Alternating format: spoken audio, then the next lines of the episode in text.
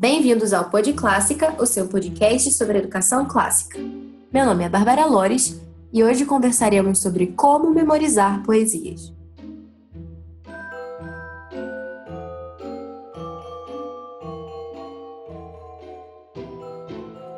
No último episódio, a gente estava conversando sobre a importância da memorização de poesias no desenvolvimento linguístico. E se você, assim como eu, ficou convencido dos benefícios que a memorização oferece e resolveu que vai implementar também isso na rotina dos seus filhos, você deve estar se perguntando, né? Mas por onde começar? Com quantos anos será que meu filho pode começar a memorizar poesias? Como que eu vou inserir essa memorização na rotina dele? Existe algum método para seguir? E, bom, se você quer saber as respostas para essas e outras perguntas, o episódio de hoje do Pod Clássica é para você. Para esse episódio, a gente está se baseando num artigo da Brandy Vansel, que está publicado no blog Afterthoughts. Uh, a Brandy vive na Califórnia com o esposo dela e seus quatro filhos.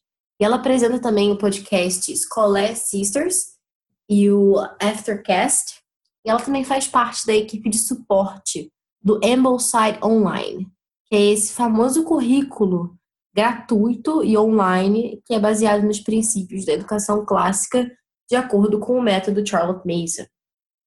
O título original desse artigo da Brandy é What Poetry Looks Like, e ele faz parte de uma série de postagens lá do blog da Brandy em que ela está destrinchando o Ambleside, que é esse currículo.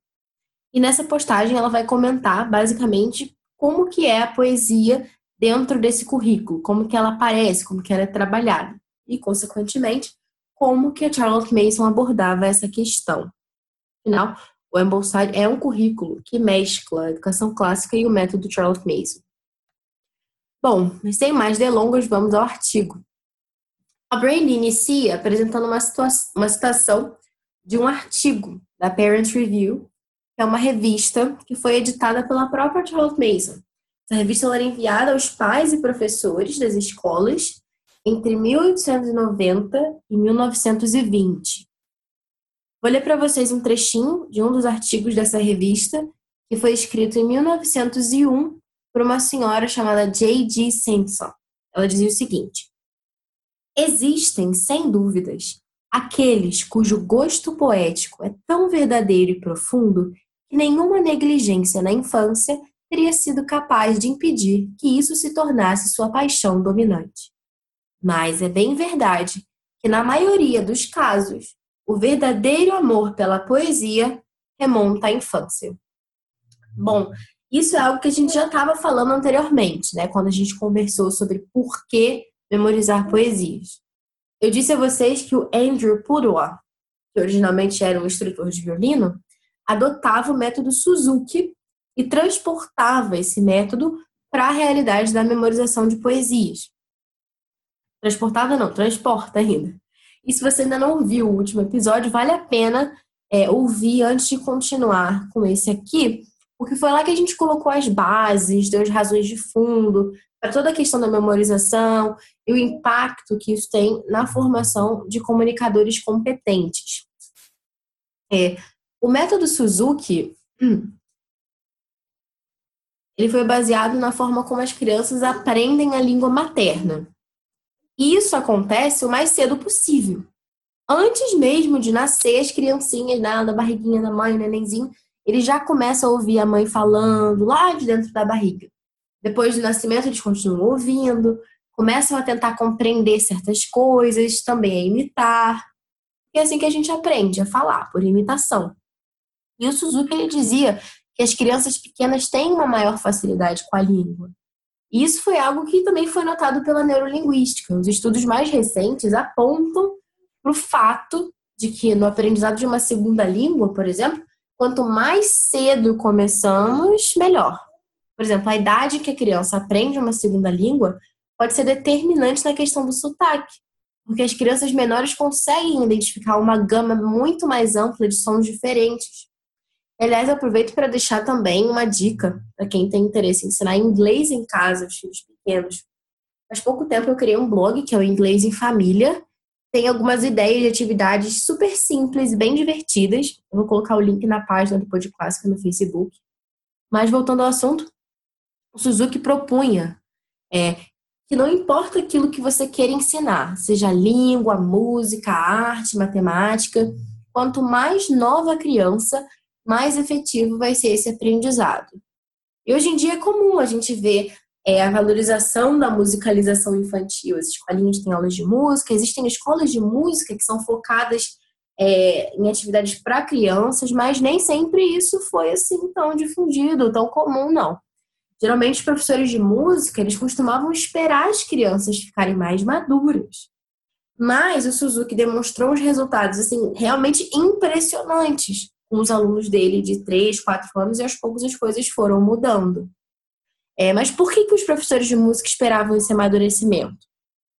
Eles esperavam que as crianças dessem certos sinais de que realmente valia a pena investir tempo, investir dinheiro na formação delas. Então, eles esperavam que elas demonstrassem ali um potencial, algum talento. Na contramão dessa história toda, o que, que o Suzuki propôs? Que, aliás, não só propôs, mas ele provou. Que o talento não é só algo com que a gente nasce ou não. Ele dizia que toda criança tem um brotozinho ali de talento que pode ser regado e se desenvolver através dos métodos certos. E com isso, eu não quero dizer que não existam gênios, é, que não existam talentos excepcionais que realmente nasceram com o dom da música, por exemplo. Claro que existem. Mas também existem muitíssimos outros que se tornaram músicos excelentes com muito treino, com muito aprendizado. E, aliás, um grande problema dos gênios é não estudar, que acabam confiando demais no próprio talento, né? E negligenciam a prática, o treino. É a velha história da lebre e da tartaruga. A lebre confiou tanto nas próprias habilidades naturais que não colocou os meios para vencer a corrida, enquanto a constância lá da tartaruguinha, os seus lentos e vagarosos passinhos, foi o que deu para ela a vitória. Bom, mas sem mais divagações, aplicando toda essa teoria, isso do que a gente está falando, na memorização de poesias, isso significa que, mesmo que existam certos gênios, digamos assim, da poesia, que mesmo sem muito contato com poemas na infância, desenvolveram tardiamente o gosto pela coisa, a grande maioria dos amantes da poesia iniciou essa jornada na infância. O próprio São Tomás de Aquino dizia que a ação é deleitável, ou seja, prazerosa, quando procede de um costume. Para que os nossos filhos gostem de poemas, a gente tem que fazer com que isso se torne um costume. E quanto mais, quanto mais novo, né, quanto mais novos somos, mais abertos a gente é a novos costumes. Basta você ver como é difícil mudar a cabeça de um velhinho. E por isso expor as crianças a boa poesia cultiva nelas o gosto pela boa poesia. Ok, mas se você ainda não está assim tão convencido do bem que a poesia pode trazer para a formação do seu filho, eu vou ler para vocês mais um trechinho de um outro artigo da Parents Review, que também está mencionado nesse artigo da Brandy, diz o seguinte: O propósito da poesia é comunicar ou estender a alegria da vida, agilizando nossas emoções. Como ela consegue fazer isso? Qual é a mágica da arte ou da natureza? Só saberíamos se fôssemos poetas. Mas é isso que ela faz. Ela nos ensina a sentir, expressando por nós, da forma mais perfeita, emoções humanas que nós reconhecemos como certas e compartilha conosco. É bom que todos nós aprendamos a sentir. Aprendamos como nos devemos sentir na presença da natureza, como nos devemos sentir em relação ao país, ao amado ou à esposa ou ao filho.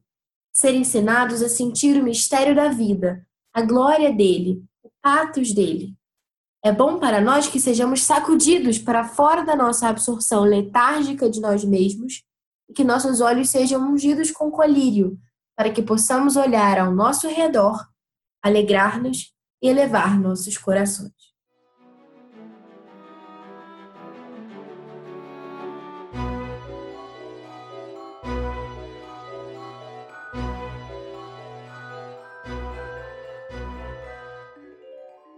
Encerra aqui a citação. Certo, né? Todo mundo aqui quer ter o coração elevado pela poesia. Inclusive a expressão saber de cor, que é usada, né, para quando a gente memoriza alguma coisa, como ah, eu sei essa música de cor, é, enfim, isso significa saber de coração. Cor, em latim, é coração. Até aí tudo bem. Mas, quando a gente pensa em oferecer boa poesia para crianças, principalmente crianças pequenas, pode surgir a seguinte objeção: por que, que eu vou oferecer a uma criança pequena uma poesia que ela não entende? Né? Seja pelo significado profundo, seja as palavras que, enfim, talvez sejam difíceis. Né? O Andrew Kern, é, eu já falei sobre ele aqui, mas ele é o fundador do Cersei Institute. É, ele tem um artigo é, a respeito do ensino de literatura clássica. Nesse artigo ele comenta que a gente deveria deixar que as crianças ouçam a música de Shakespeare, ainda que não compreendam tudo o que é dito. Porque a gente não deve renunciar ao prazer da música pela obscuridade das palavras. Claro que isso é uma metáfora, até porque Shakespeare não era um compositor. Mas já que a gente está falando de música, quantos de nós não compreendem algumas palavras do hino nacional? Será que a gente deveria parar de ouvir o hino nacional ou de cantar o hino nacional por causa disso? Não.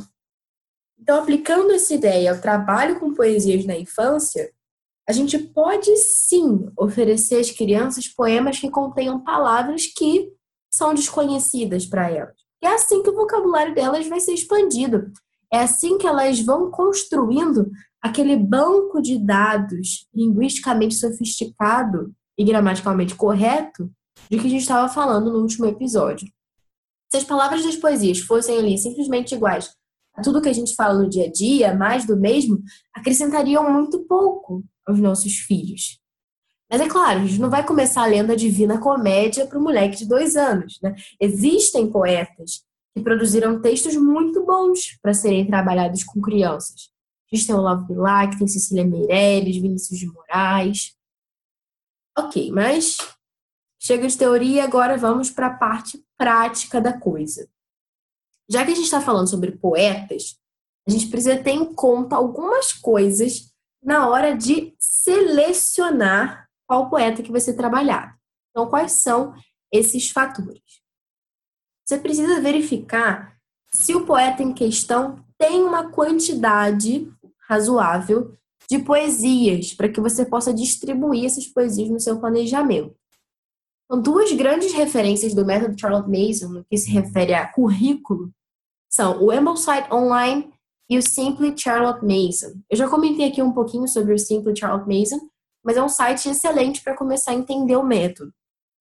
O Ambleside Online recomenda que a gente selecione um poeta para ser trabalhado a cada trimestre, enquanto o Simple Charlotte Mason sugere um poeta por ano, sendo uma poesia por semana, sugestão deles. Então, no momento que você for selecionar ali o poeta, você precisa verificar: será que ele tem a quantidade de poesias necessária, seja para um trimestre inteiro ou para um ano letivo? Né? Dependendo daquilo que você for adotar, você precisa checar isso. Ah, mas não seria mais fácil, mais diversificado, misturar diferentes poetas? Sim, mas a importância de focar em um poeta de cada vez está no fato de que ao longo daquele tempo a criança vai poder ir se acostumando com o estilo daquele poeta em específico, além de também conhecer um pouco sobre a vida dele. A Charlotte Mason dizia que a educação é a forja das relações entre a criança e o mundo.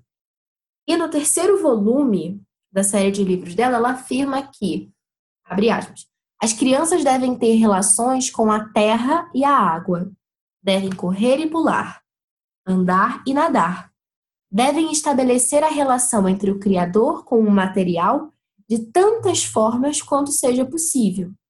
Deve ter relações queridas e íntimas com pessoas, através da relação presente através de conto ou poema, imagem ou estátua, através da lança com ponta de pedra ou do moderno automóvel. Fera e pássaro, erva e árvore, elas devem conhecê-los familiarmente. Fecha aspas. Eu não sei se vocês perceberam, mas a Charlotte diz aqui que o poema é uma das formas pelas quais a gente pode estabelecer relações com as pessoas. Vamos ler de novo esse trecho aqui. Ela não está falando só da gente fazer uma relação com o poema, mas com uma pessoa através desse poema. Ela diz assim: devem ter relações queridas e íntimas com pessoas, através da relação presente, através de conto ou poema. Depois segue o texto. Então, a poesia é uma forma da gente estabelecer uma relação com o poeta. Essa pessoa que, em muitos casos, pertence ao passado. Certa vez eu vi uma frase que eu achei muito interessante, né? Que a gente não se trata de viver para sempre, mas de produzir alguma coisa que o faça. Então, é, embora muitos desses poetas tenham morrido, a obra deles perdura. E por isso é tão importante que a gente selecione com cuidado os poetas que vão ser estudados. A Brandy propõe uma questão também no artigo dela, que é uma coisa que a gente realmente precisa pensar, né? vale a pena a gente considerar. Será que as ideias desse ou daquele poeta realmente valem a pena? Será é, que aquilo que eles pensavam é realmente algo que vale a pena a gente meditar depois da morte deles, algo que perdure, algo que faça um sentido, né? Porque os poemas da infância, eles vão ficar guardados na memória e no coração dos nossos filhos. As ideias deles podem ser inspiradoras ou prejudiciais. E cabe a nós selecionar com cuidado aquilo que vai fazer parte desse repertório mental. A gente tem essa oportunidade.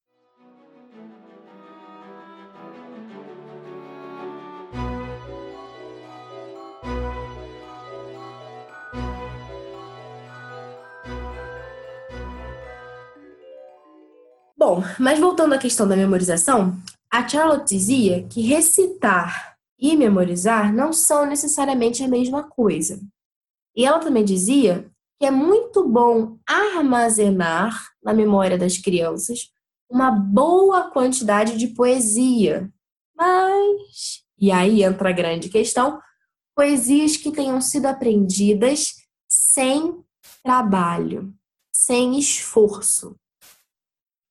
A Charlotte conta que ela visitou certa vez uma casa, nessa casa vivia uma senhora, e essa senhora tinha lá suas próprias ideias no quesito educação. E baseada nessas ideias, ela estava educando a sobrinha. Nessa visita, ela mostrou para Charlotte uma folha com vários títulos de poemas anotados, alguns desses poemas até difíceis, longos, e essa senhora disse para Charlotte que a sobrinha poderia recitar todos esses poemas, mas que ela nunca tinha de fato memorizado nenhum deles. E de fato ela recitou belamente, sem hesitar, alguns daqueles poemas para Charlotte. Peraí, como assim? Agora você tem que estar tá confusa. Eu estou falando aqui tanto da importância de memorização e tudo, mas como é que ela sabia de, de cor, né, de memória, aqueles poemas, sem nunca ter memorizado? né? Então, essa senhora, ela tinha feito uma grande descoberta e ela revelou o segredo dela para Charlotte. Como que ela fazia? Ela lia um poema para a sobrinha. Aí no dia seguinte, enquanto a menina estava brincando, ela lia novamente. No outro dia, ela lia mais uma vez enquanto o cabelo da menina era penteado. E assim sucessivamente, até que depois de umas seis leituras, dependendo do tamanho do poema, a menina simplesmente sabia o poema de cor sem nunca ter de fato procurado ativamente memorizar nada. Essa é a grande sacada. Então a criança ela não precisa seguir técnicas de memorização. Uma forma bem comum que existe de técnicas de memorização é aquela de dizer um versinho, pedir para a criança repetir. Depois você adiciona um outro versinho, pede para a criança repetir os dois versinhos. E assim até que ela decore o poema inteiro. Eu já tentei usar essa técnica de repetição de versos com meu filho e eu pude perceber que isso tira a graça da leitura da poesia. Passa a ser uma coisa mecânica que rouba o prazer da leitura. Não que a criança não seja capaz de memorizar assim, ela é capaz com esses exercícios, né? Mas como a Brandy diz no artigo dela, se a criança pode aprender algo de uma forma agradável, por que, que a gente escolheria um método não tão agradável assim? Basta ler o poema uma vez ao dia para que a criança, depois de algumas leituras, memorize. Você vai perceber que ela vai começar a memorizar. Você pode, inclusive, criar algumas brincadeiras. Você começa a ler um verso, né, depois de ter lido durante alguns dias, você começa a ler e pede para o seu filho terminar. Ou então você diz um verso para ele dizer o verso seguinte. E assim, pouco a pouco, de forma divertida, seu filho vai ter memorizado o poema inteiro. Outra coisa que estraga também o prazer da leitura é ficar analisando, discutindo as poesias com as crianças. Claro que ninguém se sente especialmente tentado a ficar teorizando demais com os filhos pequenos. Mas mesmo com os filhos mais velhos, a gente deveria deixar os poemas falarem por si mesmos. Não que a gente não possa comentar uma coisa ou outra, ou responder as perguntas dos filhos, mas o principal deve ser esse momento de deleite, de saborear o texto, de deixar ele entrar nos nossos corações, para que ele possa levar os nossos corações. Não se trata tanto de estudar a poesia, não é isso, mas de apreciar a poesia. E agora, para terminar, eu queria deixar também algumas dicas bem práticas para que você saiba como começar, né? Como que a gente vai começar de fato a implementar a memorização na rotina, né? dessa forma tranquila, agradável. No meu e-book, que é a Hora do Tapete, Educação Clássica Infantil em Cinco Passos, eu sugiro também que se trabalhe um poeta por ano. Mas não tem nenhum problema em selecionar um por trimestre.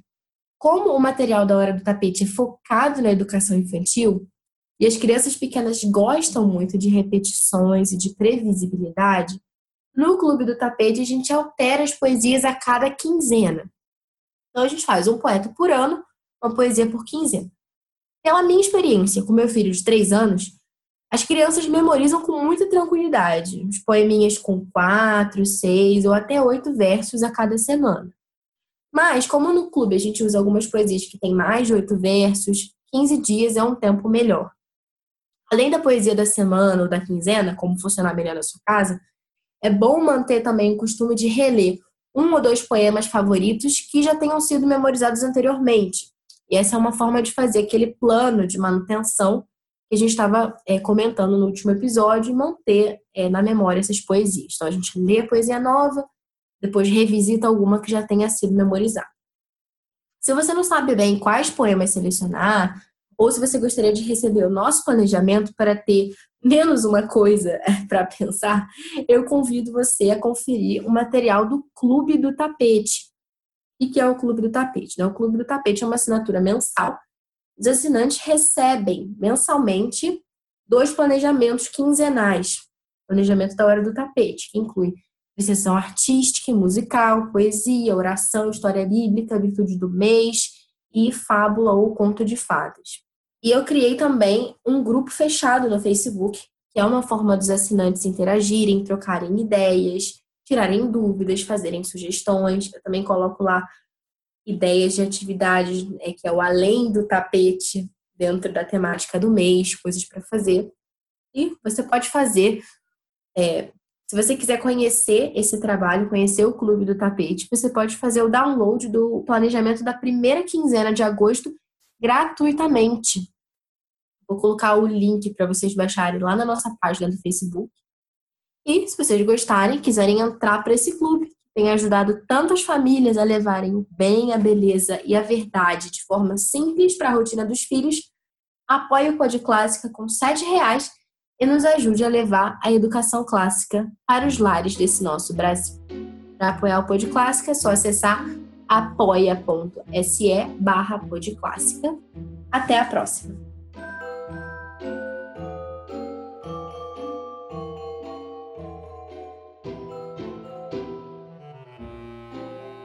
Você ouviu o Pod Clássica, primeira temporada, episódio 11.